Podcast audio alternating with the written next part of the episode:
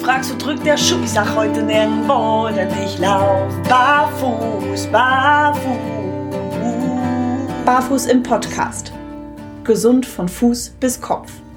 Mit den Barefoot Movement Coaches Yvonne Kort und Alexander Tock. Präsentiert von Go Free Concepts. Hallo an euch alle da draußen und herzlich willkommen zur Folge 1 von Barfuß im Podcast. Unser heutiges Motto, was nicht passt, wird passend gemacht.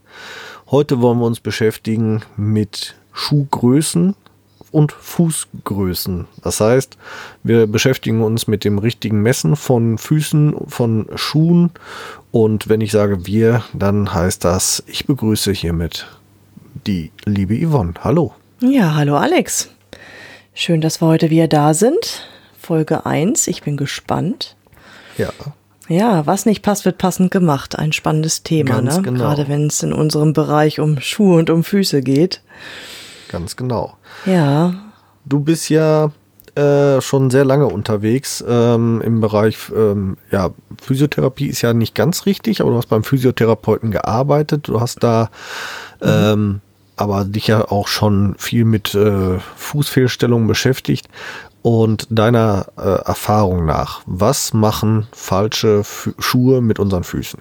ganz genau. Also ich habe in einer Physiopraxis gearbeitet als Sporttherapeutin, also im Bereich Reha-Sport und Präventionssport. Mm, Ja, was mir so aufgefallen ist, dass die Leute nicht wirklich auf ihre Schuhe achten und was das mit den Füßen macht. Ja, das ist dann so das, womit ich mich dann tagtäglich beschäftigt habe. Ähm, ganz einfach, der Fuß passt sich an, egal wo er reingezwängt wird. Und die Folgen, die sind dann ganz klar, ähm, wenn man den Fuß seitlich komprimiert oder auch in der Länge ähm, nicht ausreichend Platz gibt im Schuh, dann schleichen sich halt die ersten ähm, Fehlstellungen ein. Und das ist halt so ein bisschen wie eine Kettenreaktion. Also es fängt halt erstmal an mit irgendwelchen Druckstellen, ne? dann, dann kommt vielleicht Hornhaut hinzu an Stellen, wo man sie üblicherweise eigentlich gar nicht hat. Und daraus entsteht dann immer mehr, mehr, mehr, bis hin zu den Volkskrankheiten, Hallux valgus oder Plantarfasziitis oder ähm, auch Schlimmeres wie ein Mortenneurom. Also es ist ganz unterschiedlich. Ja. Auf alle Fälle bauen diese Fehlstellungen immer aufeinander auf. Hammerzehen auch nicht Aber wir wollen auch heute Ha- Hammerzähnen, ganz genau. Ja, und was mir halt ähm, beruflich aufgefallen ist, dass ähm, die Leute mit gutem Schuhwerk unterwegs sind, aber leider nie in der richtigen Größe. Das war echt immer erstaunlich. Ne? Also die sind dann zum Reha-Sport gekommen, haben dann ihre Schuhe gewechselt und ähm, dann ging das schon los von wegen, ach, ich habe immer Schmerzen und in den Sportschuhen passen die Einlagen nicht rein. Ja, und wenn man sich dann mal irgendwie angeguckt hat, Mensch, Kehr, zeig doch mal her, stell dich doch mal bitte einfach nur auf deinen Schuh drauf, lass mal gucken, dann wurde schon ganz schnell klar, okay, da passt was nicht. Und zwar weder in der Länge noch in der Breite. Und deswegen ist das heutige Thema auch so super wichtig, weil das ist schon die erste große Stellschraube, wo wir, denke ich, auch mal unseren Kunden immer mithelfen können, indem wir sagen, Mensch, Kehr, guck dir erstmal deine Schuhe an, ob die überhaupt richtig passend für deinen Fuß gemacht sind. Ja, und das gilt, gilt ja für konventionelle Schuhe, gerade im Bereich Breite, da werden wir auch nochmal drüber sprechen, aber tatsächlich auch beim Thema Minimalschuhe immer wieder schon ein Thema, äh, die richtige Fußgröße, vor allem richtige, äh, nein, die richtige Schuhgröße zum Fuß, äh, gerade auch in der Breite. Auch da werden oft noch Fehler gemacht, obwohl die Leute sich ja schon vermehrt mit dem Thema beschäftigen. Mhm, richtig. Ja, ich finde auch, dass die Beratung an der Stelle nicht ganz passend ist. Ne? Also viele messen immer nur in der Länge, aber selten in der Breite. Also ich stelle das oft in Schuhgeschäften fest, dass da echt schon der erste Fehlerteufel sich Ja. einschleicht. Ne? Ja, einige Hersteller gehen ja sogar oder ähm, äh, geben ja nicht mal ähm, Schuhbreiten raus. Da muss man sich das entweder über irgendwelche Social Media Communities ziehen oder ähm, ja, ich sage jetzt mal testen, bestellen und selber messen, ob es passt oder, oder nicht passt. Ja, richtig. Ja, gut, testen ist das eine, ne? Also ich kann ja mal so ein Fun-Fact raushauen. Ähm, wusstet ihr eigentlich, dass 88 Prozent aller Frauen zu kleine Schuhe tragen? Das ist schon enorm, ne? Ich gehörte bestimmt auch mal dazu. Wenn ich so an meine High-Heel-Zeit denke, besonderes Paar gefunden, musste ich haben, gab's aber nicht in meiner Größe. Eine Nummer zu klein, ach egal, habe ich trotzdem gekauft. Na, auch wenn man dann nächtelang damit durchtanzt, das wird schon irgendwie gehen. Ja, und von diesen 88 Prozent Frauen, die zu kleine Schuhe tragen, sind tatsächlich 80 davon, die Schmerzen haben, aber das tolerieren, das ist denen egal. Ja. Na, das ist schon, ist schon gruselig, ja. finde ich. Ist schon wirklich heftig. Ich habe mal irgendwann im Fernsehen gesehen, ähm, über, über 70 Prozent, meine ich, hieß es da, aller Frauen haben Hulks Valgus passt ja gut zusammen dann mit den beiden Statistiken. Richtig, ganz genau. Und ähm, viele sagen mir immer, ja, ähm, der ist vererbt. Hm. Hatte meine Mama, hatte meine Oma, ne? Und da muss ich immer gleich den Zahn ziehen und sagen, nee, den kann man nicht vererben, der ist erworben und den erwirbt man, indem man falsche Schuhe trägt. Ja, was mir auch aufgefallen ist ähm, beim Reha-Sport, wenn es jetzt gerade ähm, um das ältere Klientel geht, die haben alle auch Probleme mit dem Gleichgewichtssinn. Ähm, wobei ich auch immer sage, Mensch, Care, Gleichgewicht, zieh die Schuhe aus, das wollen wir jetzt mal testen. Und da werde ich meistens schon immer komisch angeguckt, ja, wieso muss ich jetzt die Schuhe ausziehen? Und dann muss ich auch erstmal erklären, ja, eure Füße, eure Zehen, die kommunizieren miteinander. Und wenn die halt keine Berührungspunkte haben, also diese taktilen Reize fehlen, einmal von C zu C, aber auch der gesamte Fuß auf dem Untergrund, dann kann man auch nicht vernünftig Gleichgewicht halten. Na, das ist auch so ein Bewusstsein, das muss man erst wieder erlangen. Ja. Was ich meinem Fuß damit antue, wenn ich halt tatsächlich den schön bette in einem Fußbett und dadurch halt dem auch etliche ähm, Fähigkeiten raube. Ja. Wo wir halt auch wieder bei dem Punkt sind, ne? taktile Reize. Äh, das Optimale für den Fuß, für, für die äh, sensorische Rückmeldung und, und die Beweglichkeit ist natürlich barfuß. Ähm, aber nicht jeder will das überall, nicht jeder kann das überall. Ähm, selbst wir können das nicht überall. Ähm, und äh, da ist dann natürlich der Zwischenschritt der Minimalschuh ähm, sicherlich schon mal sehr nah dran. Ja, ganz genau. Weil mir stellt sich immer so die Frage ein, was braucht ein Fuß? Und ich glaube, das ist nicht viel, ne? weil der Fuß ist dazu gemacht, ähm, auf verschiedenen Untergründen stehen zu können, sich bewegen zu können. Und je mehr ich ihm seiner Fähigkeiten beraube, desto weniger kann er auch ähm, Gleichgewicht halten, sich ausbalancieren, sich bewegen und sich auf unebenen Flächen bewegen. Na, also ein Fuß, anatomisch gesehen, braucht tatsächlich nicht wirklich einen Schuh. Das ist so. Ja. Und das ist natürlich super, dass da die Industrie drauf reagiert hat und gesagt hat, okay, wir überdenken mal sämtliche Schuhkonzepte und haben jetzt ne, diese Vielfalt, Gott sei Dank, an minimalistischen Schuhen auf dem Markt. Ja. Wollen wir uns vielleicht mal oder vielleicht vor allem unseren Zuhörern äh, dann erst einmal erklären, was ist ein minimalistischer Schuh? Wir werden ja hoffentlich auch den einen oder anderen hier als Zuhörer haben, die sich da vielleicht noch nicht mit beschäftigt haben, ähm, die uns, äh, ja, die sich vielleicht auch von uns da entsprechende Informationen mal drüber wünschen. Also wollen wir mal einfach erklären, was ist ein minimalistischer Schuh im Gegensatz zu dem Begriff, oder, also es gibt den Begriff Barfußschuh, das wollen wir ja nicht verheimlichen. Das ist das, wo die meisten drüber sprechen. Wir wollen hier in dem Podcast aber nicht über Barfußschuhe sprechen, sondern wir wollen es minimalistische Schuhe nennen, einfach auf dem, äh, aus dem Grund, ähm, dass wir mh, mm, uns abgrenzen wollen von diesem Discounter-Begriff Barfußschuh. Das hat mit Barfußschuh in dem Sinn, wo wir jetzt drüber sprechen wollen, nämlich nichts zu tun, mit minimalistischen Schuhen nichts zu tun. Das sind immer nur Schuhe, die man dann vermutlich barfuß tragen kann. Wir wollen über minimalistische Schuhe sprechen.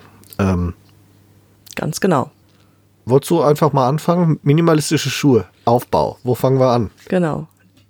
Die Eigenschaften, ja, die sind eigentlich klar definiert. Und zwar fangen die an ähm, mit der Sohle.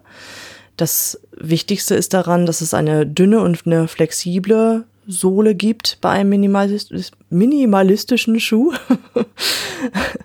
dass der also keine Dämpf- oder Stützelemente eingebaut hat und dass es natürlich auch keinen Absatz oder eine Erhöhung gibt. Also wir unter Fachleuten sagen dazu Sprengung.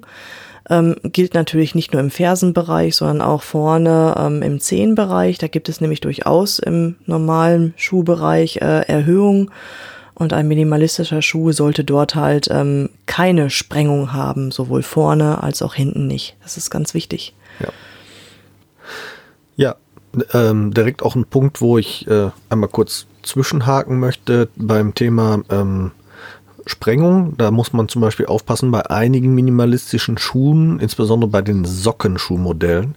Ähm, da gibt es eine verborgene Sprengung. Da muss man wirklich aufpassen. Und zwar sind die aufgrund ihres Materials mit sehr viel Zug auf der Sohle versehen und dadurch kommt die Sohle vorne hoch. Das ist eigentlich vom Prinzip her nichts anderes, als würde man dem Schuh eine Vorfußsprengung geben. Da muss man also wirklich drauf achten. Ähm, da gibt's leider Gottes einige Negativbeispiele. Ähm, tatsächlich fällt mir nur ein Sockenschuhmodell aktuell ein, die dieses Problem nicht haben. Das sind die Skinner Socks. Die haben keine, keinen solchen Zug auf der, auf der Sohle. Die sind da wirklich flach geblieben. Ähm, ja, fange ich mal äh, oder mache ich mal weiter mit den mit dem nächsten Kriterium geringes Gewicht. Also ähm, geringes Gewicht heißt wirklich gering. Also ich habe jetzt keine äh, konkreten Zahlen im Kopf, aber ein minimalistischer Schuh wird im Regelfall ein Bruchteil von dem wiegen, was ein, was ein regulärer Schuh wiegt. Ähm, äh, dann haben wir eine breite Zehenbox, um vorne den, den Zehen möglichst viel äh, Freiheit zu geben. Und da sind wir auch dann ja auch schon wieder so ein bisschen bei dem Punkt, wo es gleich nochmal drum geht, um Füße und Schuhe richtig messen, weil diese Zehenbox ist je nach Hersteller anders breit ausgeprägt. Da muss man halt sich wirklich auch ein bisschen durch die Hersteller äh, durchtesten, welcher jetzt genau die richtige Breite für meinen Fuß hat. Äh, ein ganz wichtiger Punkt ähm, ist der sichere Sitz am Fuß. Das heißt, Flipflops werden keine Minimalschuhe. Das äh, funktioniert nicht, weil der Fuß ähm, muss den Schuh festhalten, anstatt dass der Schuh sich selbstständig am Fuß festhält. So könnte man sich das als Eselsbrücke ein bisschen merken. Ähm, deswegen hat ein minimalistischer Schuh äh, immer auch einen festen Sitz im Fersenbereich und im Vorfußbereich. Ähm, wie man das genau macht, dann je nach Schuh, ob man komplett als geschlossene Variante oder auch als Sandalenvariante. Es gibt sogar minimalistische Sandalen, die ja nur am großen C und an der Ferse halten. Auch das funktioniert, ähm, solange dabei nicht zu viel Zug halt entsteht. Also es gibt auch, also ich meine jetzt wirklich wie so eine, ja, wie ein Zehntrenner, nur dass halt keine Verbindung zwischen Vorfuß und Knöchelbereich besteht. So meinte ich das mit Zehenringen. Ich hoffe, es ist ja. klar, oder? Wie ich es meine? Schwierig, ne? Doch, mir ist es klar. Ich habe nämlich Ich habe das Bild vor Augen, alles das gut. Das ist schön, weil ich habe gerade noch irgendeine Marke, ich habe den Markennamen wieder vergessen. Das ist so ein Gummischuh. Da ist hinten nur eine, eine Fersenerhöhung und vorne ist, ist eine Höhle, wo der große Onkel reinkommt. Ich hab, vergesse immer, wie das Ding ja. heißt. Äh, katastrophal schlecht, hat eigentlich nichts mit Minimalschuh zu tun, außer dass man viel wenig am Fuß hat für viel Geld. Ähm, äh, aber der hält sich am Fuß, weil er den Fuß extrem verspannt. Also da kommen wir wieder in das Problem, dass sehr viel Zug und, und Druck auf den äh, auf die Fußsohle ausgeübt wird, damit der Schuh sich hält. Ähm, hm. Hat deswegen mit Minimalschuh auch nichts zu tun, weil, finde ich, weil ähm, der sehr ungesund ist für den Fuß, tatsächlich. Ja. Äh, ist auch wohl nicht, nicht so schmal. Oder äh, ist auch eigentlich viel zu schmal dafür. Äh, letztes Kriterium haben wir noch. Und zwar äh, ein Kriterium, das aus meiner Sicht ähm, für den Normalgebrauch nicht so wichtig ist. Das ist nämlich die hohe Atmungsaktivität. Ähm, ist, deswegen, ist deswegen für mich zu vernachlässigen, weil auch viele gute Minimalschuhe das komplett vernachlässigt. Also ein, ein Lederschuh ist jetzt nicht hochatmungsaktiv und trotzdem ist es ein guter Minimalschuh, wenn es aus Leder ist. Ähm, mm, Finde ich deswegen total zu vernachlässigen. Äh, interessant ist aus meiner Sicht das Thema hohe Atmungsaktivität lediglich beim, beim Indoor-Sport. Ähm, dann ist es auch egal, ob es einen Nässeschutz bietet. Äh, und ähm, beim Thema Hausschuhe, zum Beispiel Kita-Hausschuhe, auch da ist dann total egal, äh, Thema mit Nässeschutz. Aber wenn es um Outdoor, Outdoor geht, dann möchte man ja auch gerne mal Schuhe haben, die Nässeschutz bieten. Und dann, äh, ja, fände ich es auch äh, unfair, einem solchen Schuh gegenüber ihn nicht als Minimalschuh zu bezeichnen, nur weil er Nässeschutz bietet und dadurch keine hohe Atmungsaktivität hat. Ja, richtig, ganz genau. Das sehe ich genauso. Es ist ja sehr, sehr abhängig vom Material. Ja. Also von daher, ich denke, das ist was ganz Individuelles, ne? Was möchte ich haben? Was tut mir gut? Neige ich generell dazu, eher schwitzige Füße zu haben? Also da muss ich halt wirklich ganz individuell darauf achten. Ja. Aber das jetzt als Kriterium festzumachen für einen Minimalschuh ist schwierig. Definitiv. Ja, finde ich auch. Vor allem, es gibt, ähm, es gibt Hersteller, die oder sagen wir es ganz konkret, Firma Leguano hat äh, sehr ähm, lange versucht, sich äh, mit einer hohen Atmungsaktivität ja, äh, ja, ich sag jetzt mal durchzusetzen und den äh, Bereich Wasserabweisen komplett äh, ad acta zu legen, weil das funktioniert zusammen nicht wirklich gut. Und ähm, haben dann auf Druck der Kunden auch irgendwann nachgegeben und haben dann auch Schuhe äh, rausgegeben, die mit einer entsprechenden Imprägnierung wasserabweisend sind. ähm, mhm. Aus meiner Sicht auch zu Recht, gerade so Thema Winter. Äh, es bringt mir nichts, wenn ich mit meinen Kindern Schlitten fahren gehe und habe dann klatschnasse Füße, auch wenn die Füße sicherlich äh, bis zum gewissen Punkt in der Lage sind, das Ganze zu absorbieren. Aber je kälter es wird, desto schwieriger wird das. Von daher finde ich das schon sehr wichtig, dass es da gute minimalistische Schuhe gibt, die halt auch dann in dem Fall eben witterungsabhängig mehr Wert auf den Nässeschutz legen und auf den Wärmeerhalt. Hm, richtig, genau. Apropos Winter, das fällt mir auch noch gerade ein. Ähm, viele meiner Kunden fragen mich, Mensch, Gea, wenn ich jetzt auf minimalistische Schuhe umstelle oder umsteige, sind die überhaupt für Winter geeignet? Also viele haben da echt Bedenken, dass wenn sie wenig Material am Fuß haben, dass sie dann vermehrt frieren. Vielleicht wäre das auch nochmal ganz wichtig für euch da draußen zu hören, ähm, je mehr euer Fuß seine natürlichen Fähigkeiten ausleben kann, also der muss ja dann richtig arbeiten. Das heißt, ihr habt dann in einem Minimalschuh ganz anderen Muskeltonus, ihr bewegt euch ganz anders und deswegen habt ihr auch eine bessere Durchblutung und somit auch ein anderes Wärmeempfinden. Also euer Fuß kann dann besser im Winter ähm, mit Kälte umgehen, als wenn ihr den jetzt ganz fest verpackt in dicke Socken und dicke Normalschuhe packt. Ja. Ne, das noch einmal so zum Reingräbschen ja. fiel mir gerade noch so ja. ein. Kann man, kann ich äh, aus, aus eigener Erfahrung, ähm, letzter Skiurlaub, ähm, außer, außer den Skischuhen natürlich, äh, fast ausschließlich barfuß oder in äh, Sandalen verbracht. Ähm, ich glaube, ich habe Mhm. Bei zwei Gelegenheiten habe ich Stiefel angezogen. Äh, das waren die Rodelabfahrten mit den Kindern. Sieben Kilometer äh, Rodel, Waldabfahrt, Wildabfahrt. Da habe ich gesagt, na gut, da, da, hätte ich schon ein bisschen was Wärmeres und mit mehr Halt am Fuß. Äh, aber ansonsten Weg zum, zum äh, Auto oder zwischen Gebäuden wechseln oder sonst irgendwas, barfuß oder in Sandalen, überhaupt kein Problem. Natürlich durch das mittlerweile sehr intensive und lange Training meiner Füße, natürlich. Mhm. Richtig, ganz genau. Apropos Training und Umstellung, ähm, ganz wichtig wäre jetzt auch nochmal, wer wirklich vorhat, von konventionellen Schuhen zu Minimalschuhen zu wechseln, der sollte das auf alle Fälle nicht von 0 auf 100 tun. Ähm, eure Füße sind daran gewöhnt, ähm, in einem netten Fußbett zu verweilen. Verweilen sage ich hier ganz bewusst, weil die Füße ihren Job nicht wahrnehmen. Also die Muskulatur, die wird durch die ähm, Schuhtragung unterbrochen. Also der Fuß, der muss nicht arbeiten. Entsprechend verkürzen auch ähm, Muskeln und Bänder. Das ist auch nochmal ganz wichtig. Und wer jetzt umstellen möchte, der sollte dies wirklich Schritt für Schritt und ganz langsam tun. Und am besten auch mit Training.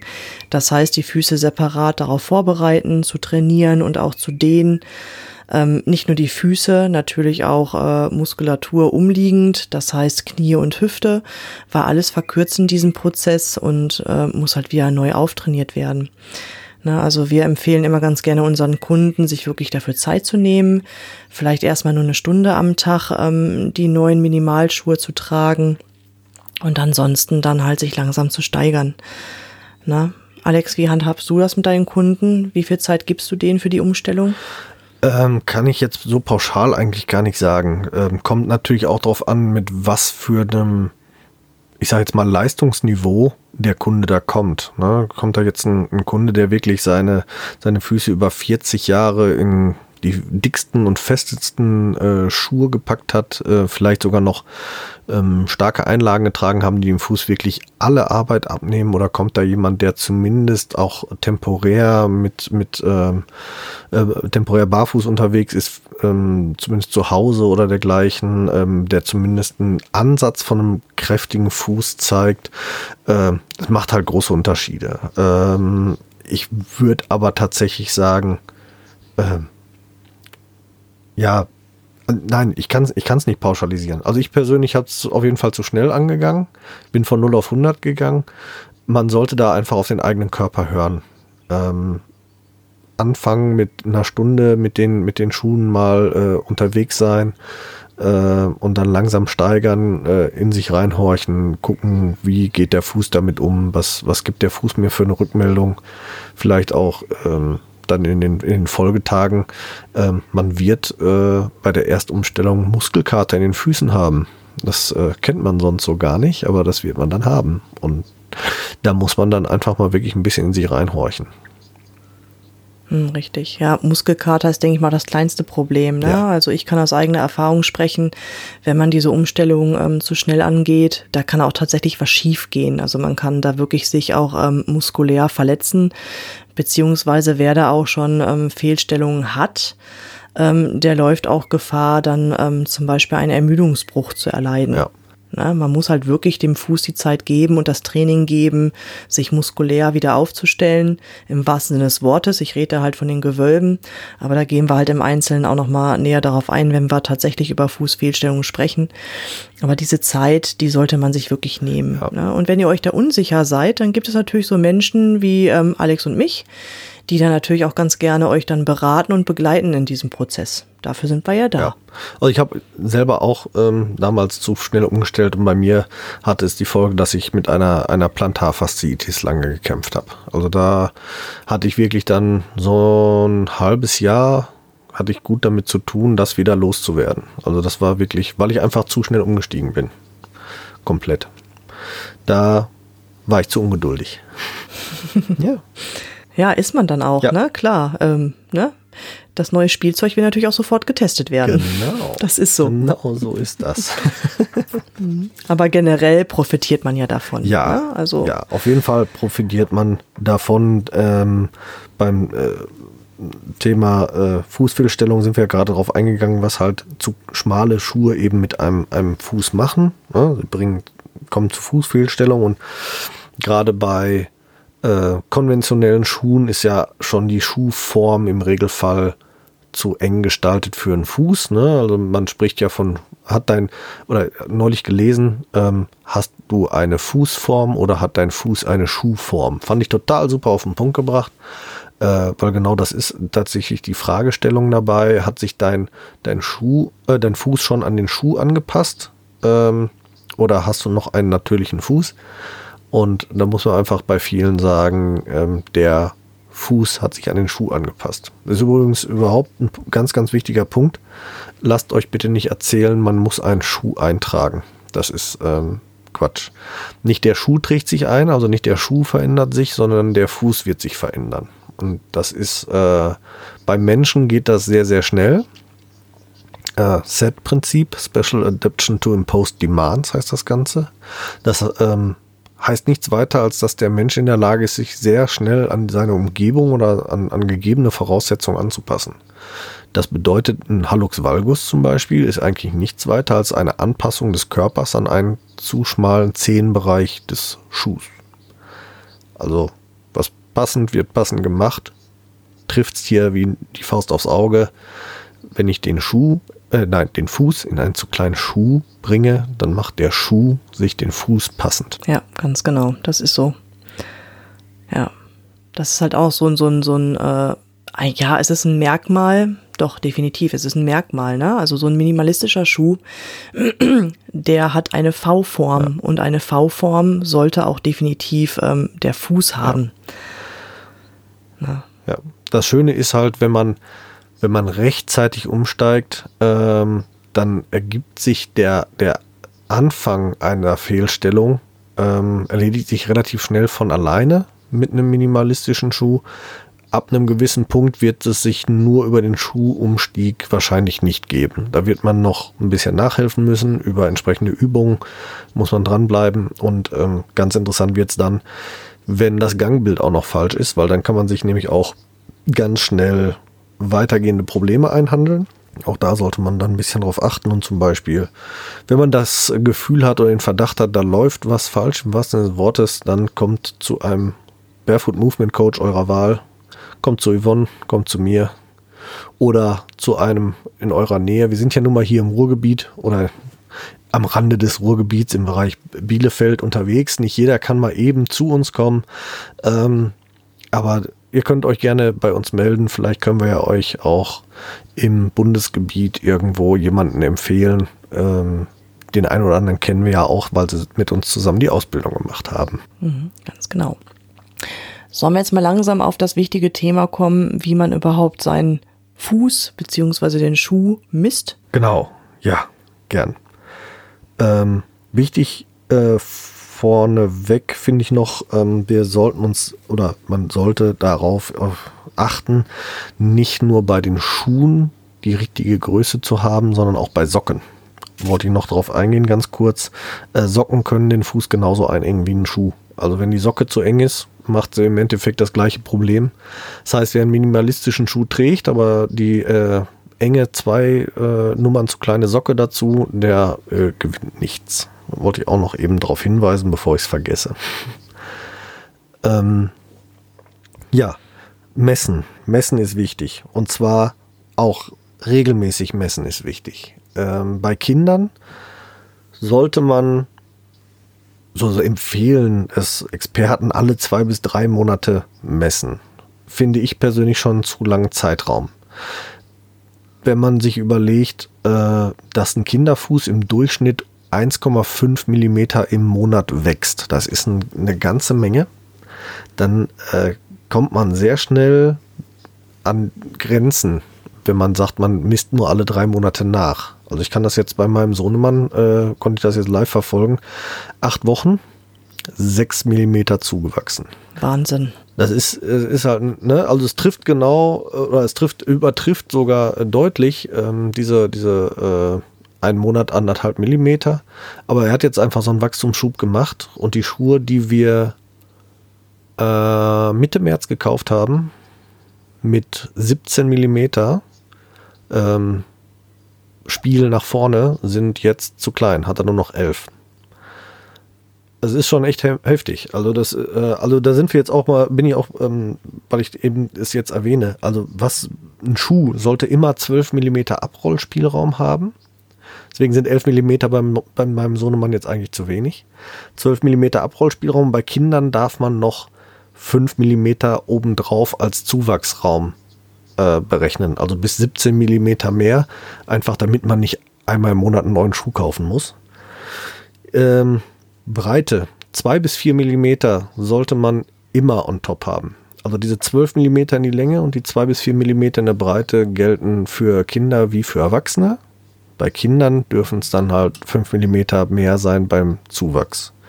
Einzige Ausnahme davon oder einzige Ausnahmen davon sind Sockenschuhmodelle.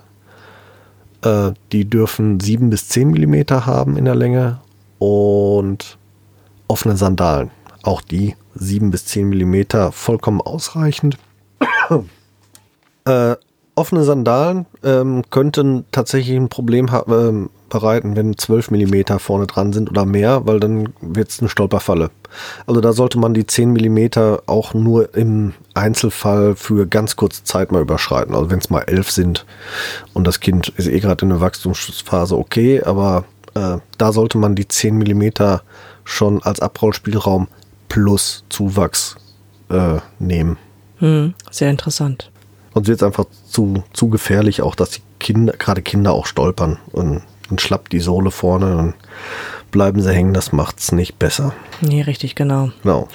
Ja, Mess Messhäufigkeit ist wirklich wichtiges Thema, ne? Also ich ähm, bin da auch schon mal in so eine Falle reingetappt damals ähm, in der Grundschule. Ich sag einfach nur die Turnbeutelfalle. ne, Turmbeutel, wenn der mit nach Hause kommt, dann wird einmal grob durchgewaschen, vielleicht die Schuhe, die Sohle vielleicht einmal ausgewechselt, vielleicht Deo reingesprüht, hopp wieder ab in den Turmbeutel rein und das war's. Und dann ist der Turnbeutel auch wieder ein paar Wochen in der Schule. Ja. Ja, und ähm, da macht man sich keine Gedanken drüber, wie schnell doch tatsächlich Kinder aus ihren Schuhen rauswachsen. Und die melden es nicht. Also ich Ja. habe noch nie ein Kind erlebt, was gesagt hat, Mama, Mama, die Schuhe sind zu klein. Ne? Warum das, Also, warum das so ist, werden wir uns in Folge 2, können wir ja schon mal anteasern, Folge 2 mit beschäftigen, weil die nächste Folge sprechen wir über Kinderfüße. Wichtiges Thema, ganz genau. wichtig, genau. Ja, Alex, was gibt's denn für Messmethoden? Mhm. Klär mich mal auf. Da bin ich ja raus aus dem Thema. mein Kind ist ja schon groß mit 14 Jahren. Ja. Ja, ist tatsächlich ein Thema, das nicht nur für Kinder interessant ist. Ähm, tatsächlich machen es auch viele Erwachsene für sich selber falsch oder wissen es nicht genau, wie sie es am besten machen sollten. Ähm, es gibt aber auch relativ viel mittlerweile an Messmethodiken, die man, die man nehmen kann, ähm, die definitiv auch besser geeignet sind als das, was man so aus dem Schuhgeschäft kennt. Also jeder kennt diese Schablone aus dem Schuhgeschäft, Fuß hinten auf die Ferse und von oben die Schablone runterdrücken und dann habe ich eine entsprechende Schuhlänge. Ähm, je nachdem, wie gut oder wie schlecht diese Schablone ist, habe ich dann noch nicht mal draufstehen, wie viel Zentimeter der Fuß misst, sondern habe dann nur draufstehen, welcher Schuhgröße das entspricht. Und wenn man sich mit dem Thema ein bisschen beschäftigt, wird man feststellen, ähm, das, das haut gar nicht hin. Also ich habe hier unten minimalistische Schuhe, die haben identische ähm, Sohleninnenlängen. Da liegen aber zwei Fu Schuhnummern dazwischen. Also das eine ist Größe 44, das andere ist Größe 42, die haben die gleiche Innensohlenlänge. Verrückt, ne? Ja, total verrückt. Und also da, da machen sich auch viele Fachleute gar keinen Gedanken drüber. Und tatsächlich, achtet mal drauf, die meisten Boards in, in Schuhläden, da steht dann drauf, wenn ich mir den, das, zu- du hast Größe 44. Und das ist einfach eine fehlerhafte Aussage. Da hoffe ich auch, dass irgendwann mal alle Schuhhersteller, auch die konventionellen Schuhhersteller, das umstellen und auch diese Zentimeterangaben machen äh, und auch diese Boards mit Zentimeterangaben arbeiten, das wäre eigentlich viel, viel sinnvoller, viel, viel einfacher auch für den Kunden und ähm, äh, ja, man würde auf einen Blick erkennen, der passt oder der passt nicht. Messmethodiken. Ich persönlich arbeite ähm, hier oder habe bisher hier zu Hause mit drei Methodiken gearbeitet. Ähm, und zwar äh, habe ich ein Plus 12 Messgerät hier. Ähm, wer das Plus 12 Messgerät nicht kennt, es handelt sich um einen Winkel. Durch diesen Winkel ähm, ist ein Maßband durchgezogen, so könnte man das erklären. Und vorne an dem Maßband ist ein roter Nupsi, so eine kleine rote Nase. Und wenn man den äh, Fuß da, oder diesen, die, äh, in den Winkel stellt und die kleine rote Nase bis vorne an den Zeh heranzieht, sodass die Nase wirklich vorne am Zeh hochguckt, dann habe ich ein Maß und zwar die Fußlänge plus 12 mm. Das heißt, dieser Abrollspielraum von 12 mm ist da automatisch mit eingerechnet. Schönes Gerät. Der Vorteil ist, ich brauche nicht mehr umrechnen, wenn ich jetzt das Gerät in einen Schuh stecke, weil das Gerät in den Schuh gesteckt und ich habe das gleiche Maß, dann habe ich das richtige Schuhinnensohlenmaß. Also rein, den Winkel bis hinten an die Ferse drücken, das Maßband ohne Druck, bis es vorne an den, an den Zehenbereich stößt, durchschieben und dann ablesen und dann habe ich das korrekte Maß der, der, der Innenschuhlänge. Und im Optimalfall ist das identisch mit dem, was ich vorher am Fuß gemessen habe. Dann habe ich diese 12 mm Abrollspielraum.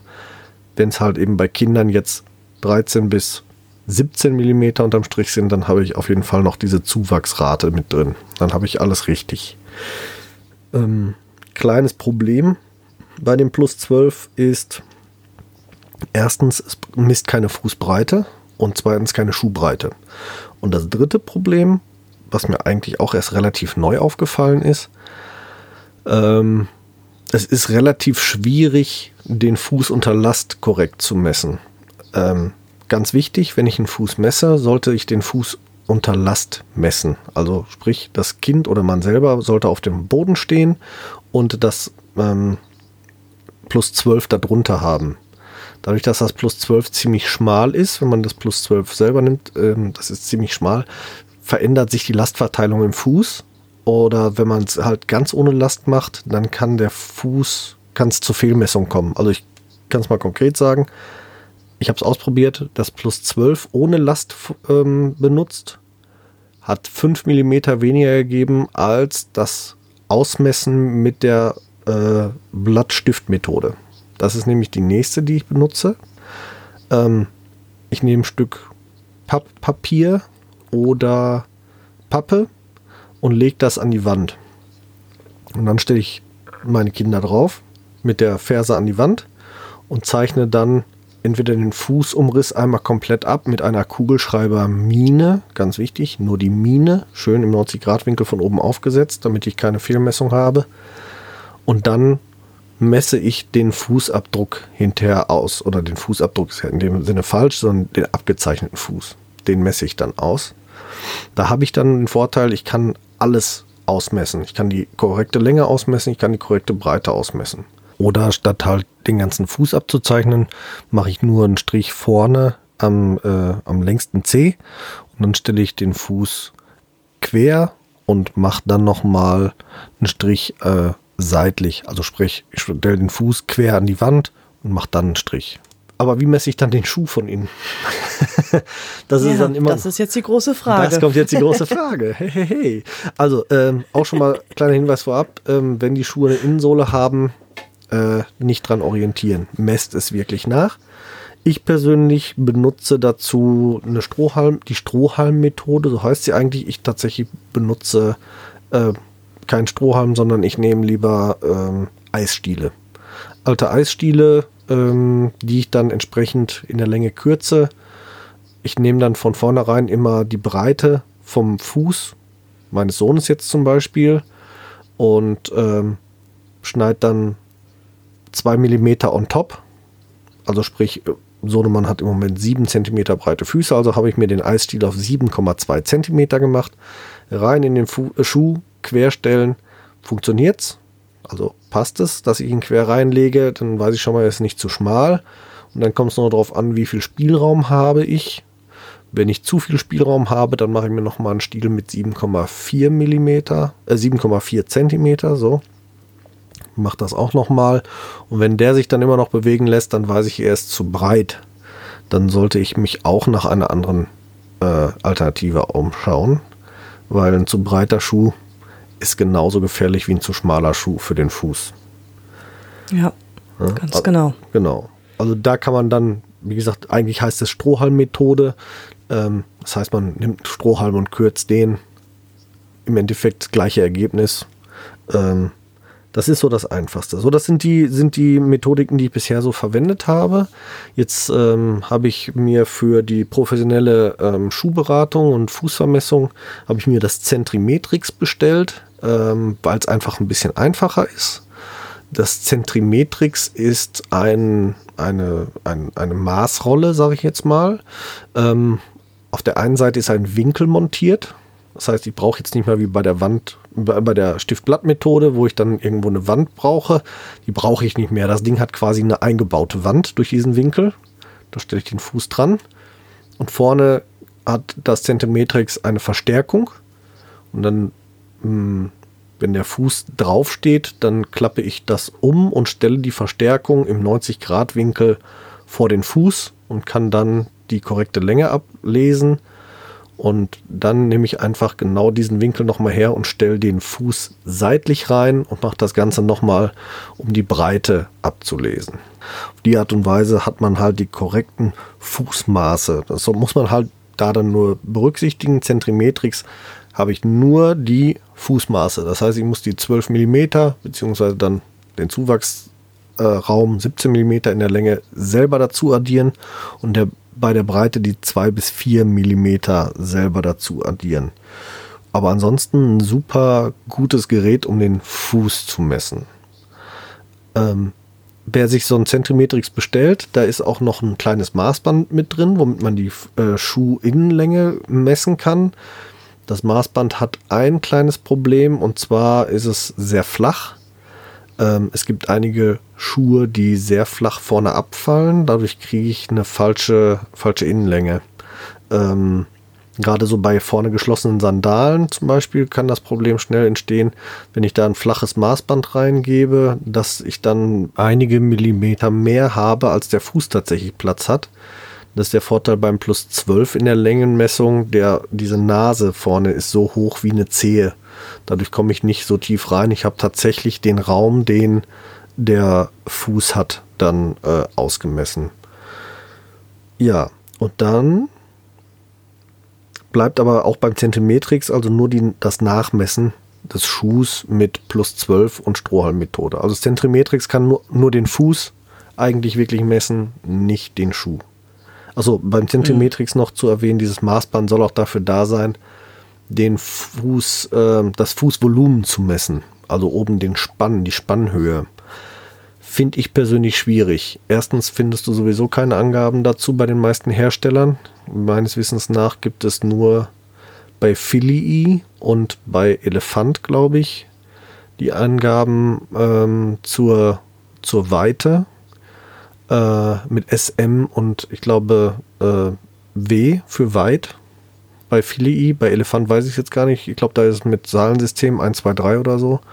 Äh, alle anderen Hersteller verzichten da auch komplett drauf, weil es auch schwierig ist, auch nach, in, im Nachmessen. Also und vor allem gerade so Spannhöhen kann man eigentlich optisch sehr gut erfassen, ob es jetzt ein flacher, ein normaler oder ein hoher Spann ist. Da sollte man sich nicht verrückt machen lassen durch so ein beigelegtes Maßband, ähm, um die Spannhöhen oder die, das Fußvolumen nachzumessen. Finde ich persönlich da äh, ein Maß zu viel. Ja, findest du, dass die Spannhöhe generell wichtig ist bei der Schuhauswahl?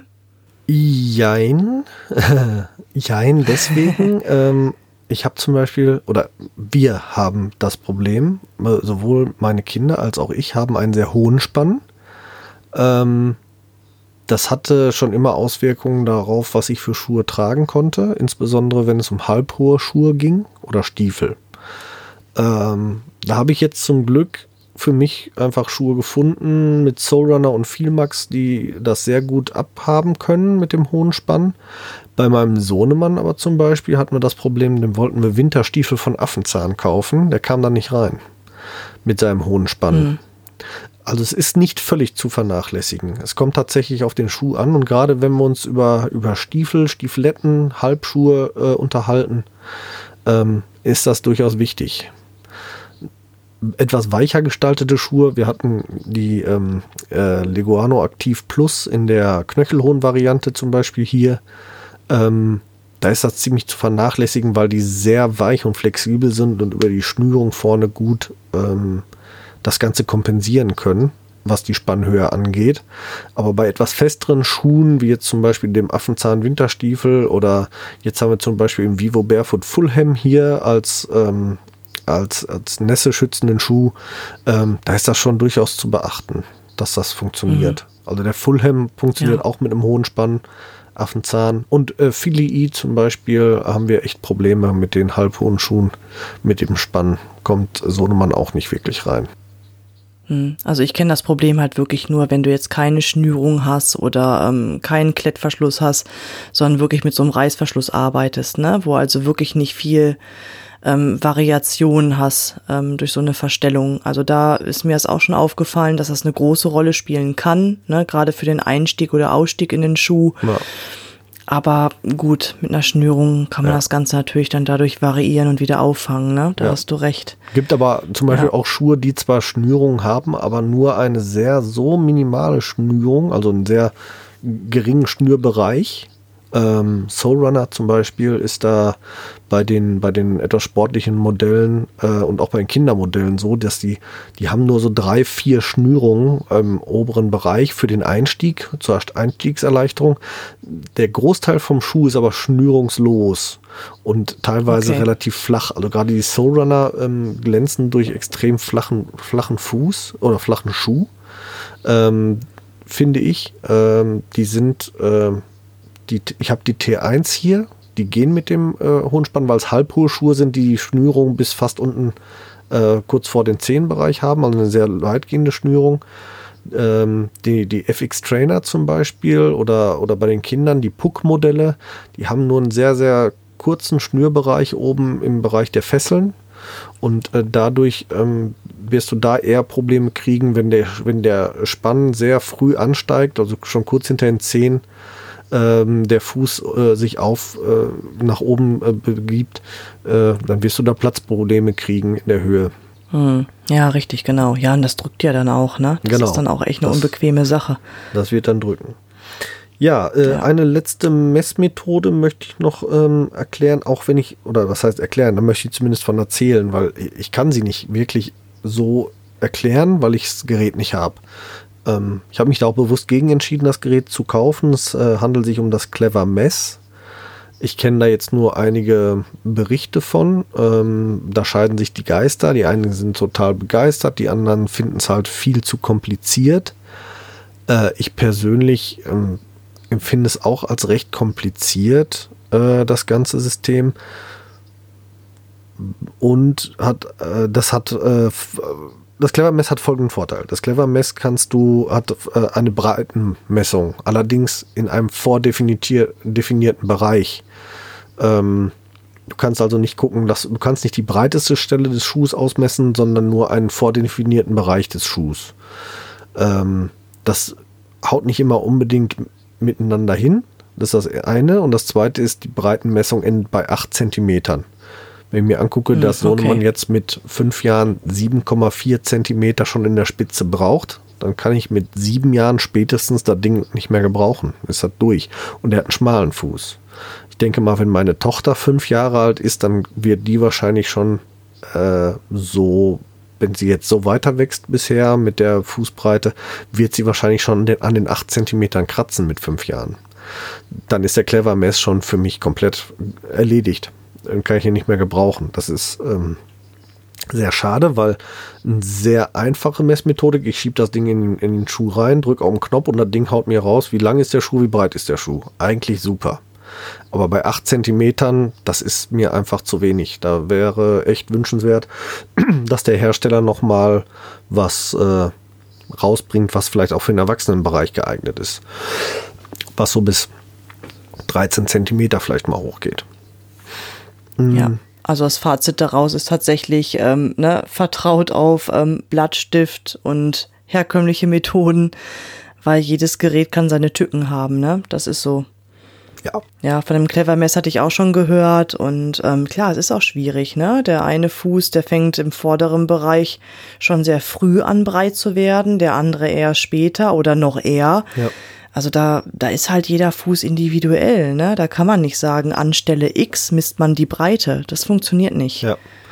Ja. Ja. Also ganz, äh, also vom Prinzip her kann man da echt relativ kreativ sein. Also man kann jetzt auch sagen, ähm, also dieses Zentrimetrix ist halt wirklich schon eine Geschichte, da kann man äh, immer wieder neu messen. Man braucht nicht immer den ganzen Fuß abzeichnen und so. Ähm, ist halt schon wirklich ein, ein schickes Ding, aber äh, Stift-Blatt-Methode funktioniert eigentlich auch super. Man muss nur die eine oder andere Fehlerquelle von vornherein halt ausschalten. Also keinen zu breiten Stift, am besten nur eine Kugelschreibermine im 90-Grad-Winkel, am besten Ferse an die Wand, dass man gar nicht hinten um die Ferse rum muss. Das ist nämlich auch ein, ein gern gemachter Fehler, dass man in der Ferse zu, zu weit wird oder zu weit hinten rumgeht.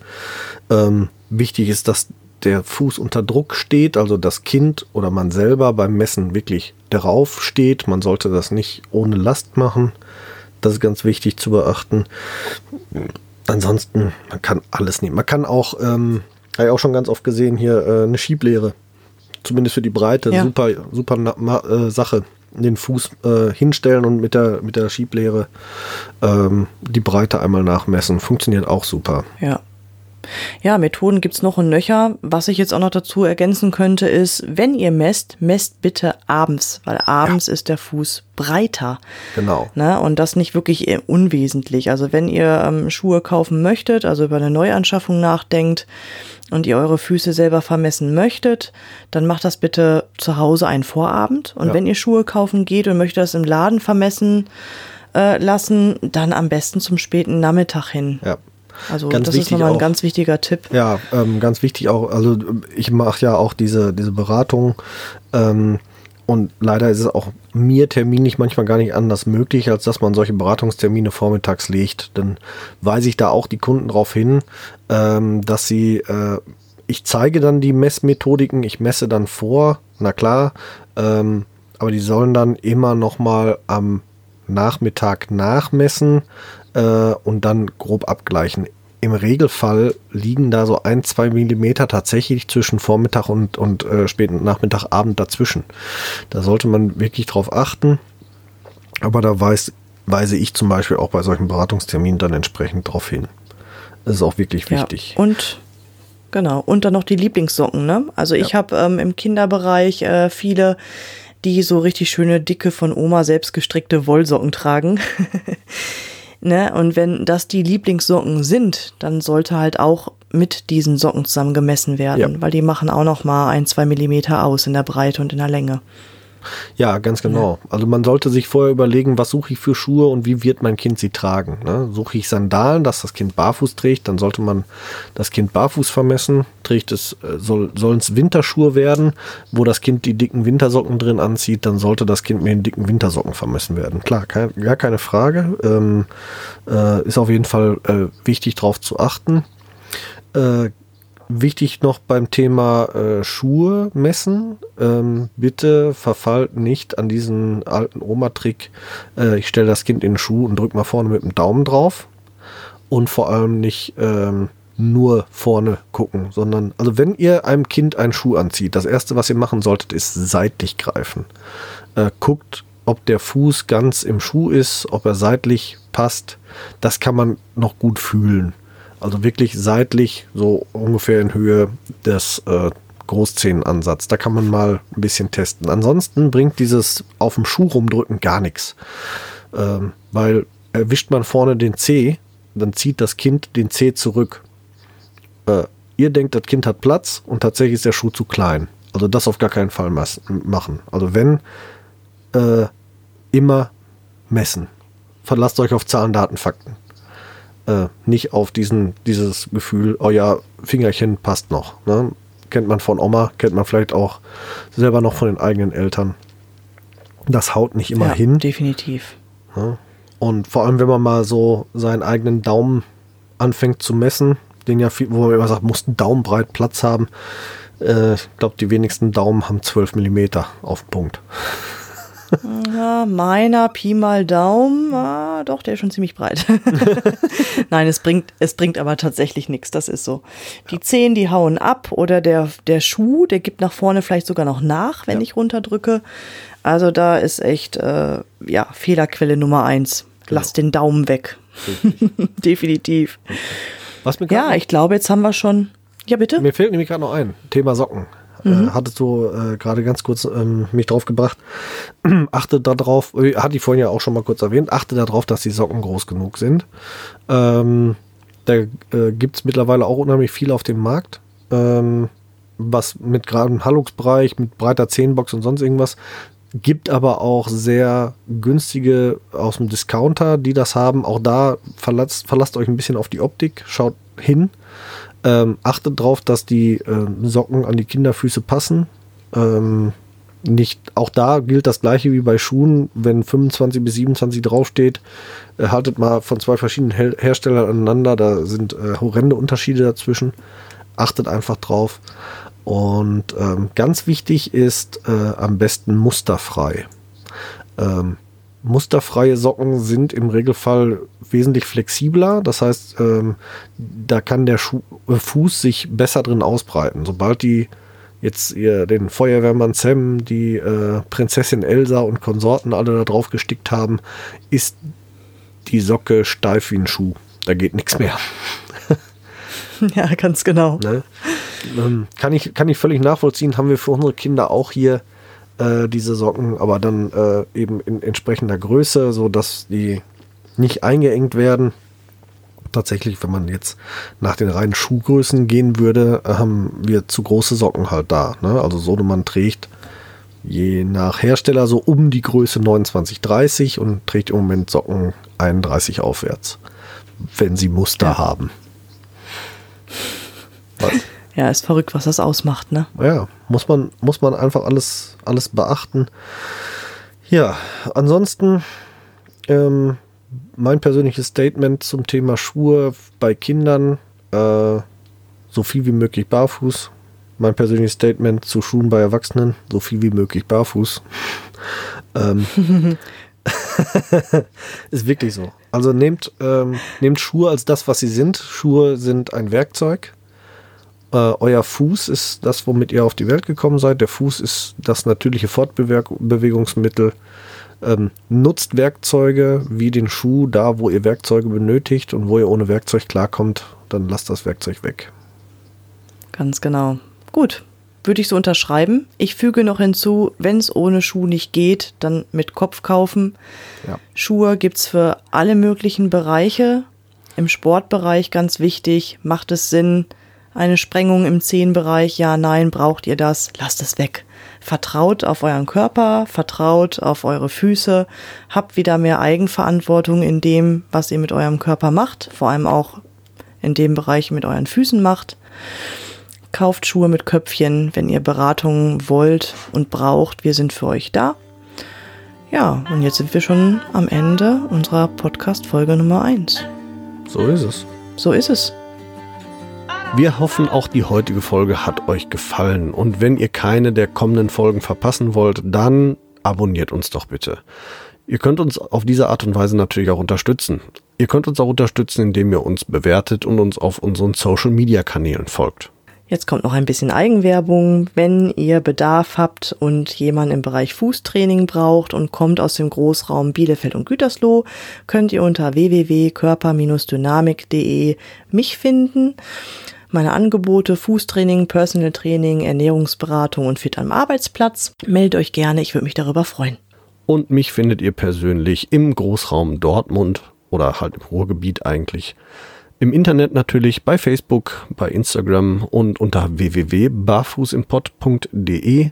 Dort findet ihr alle Informationen zu meinen aktuellen Angeboten, wie ihr mit mir Kontakt aufnehmen könnt und wie ihr bei mir etwas buchen könnt natürlich. Alle Links findet ihr wie immer in unseren Show Notes. Klickt euch da durch und wir freuen uns, ähm, wenn ihr das nächste Mal wieder einschaltet. Bis dahin, wir hören uns bei Barfuß im Pott und jetzt hört ihr wie immer noch unseren Titelsong von der lieben Carla Barfuß mit freundlichen Füßen. Wir hören uns. Macht's gut. Ciao.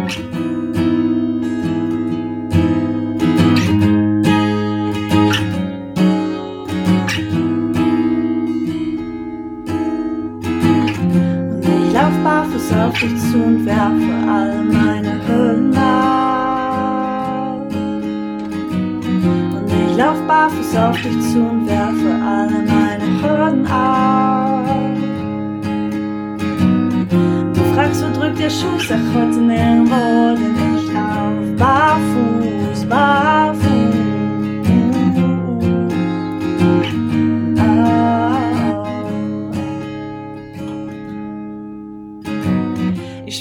Gras unter meinen Füßen, das Gras auf meiner Haut. Ich lauf den Berg, ich lauf ihn hoch hinauf, die Schuhe aus, ich hab die Zeile weggebrochen. Fühl mich frei, ich fühl mich gut, fühl mich neu geboren. Ich atme ein, ich atme aus, bin frei, ich schrei, ich lauf, hör hinauf, lass alles raus. Ich fühl mich gut, nichts kneift mir, alles passt.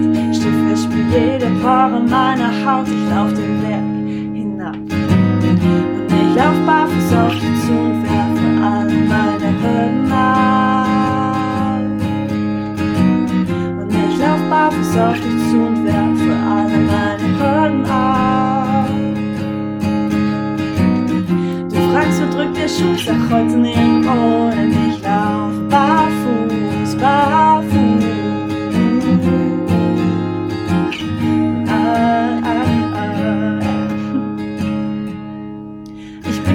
Kontrollfreak, find's immer schwer loszulassen. Und wirklich, ich hab echt lange gebraucht, ich will mich ihm er verpassen. Meine Abdruckstellen, guck wie schnell sie doch verblassen. Und wir zwei, wir sind Honigkuchenpferde, die um die Wette lachen. Ich seh dein Lächeln bis hierher. Ich bin hier, ich bin mehr, ich fühl mich gut, nichts kneift mir, alles passt. Ich spür jede Pore meiner Haut vergessen. Und ich lauf barfuß auf dich zu und werfe für alle meine Hürden ab. Und ich lauf barfuß auf dich zu und werfe für alle meine Hürden ab. Du fragst, wo drückt der Schuh? Sag heute nirgendwo, denn ich lauf barfuß, barfuß.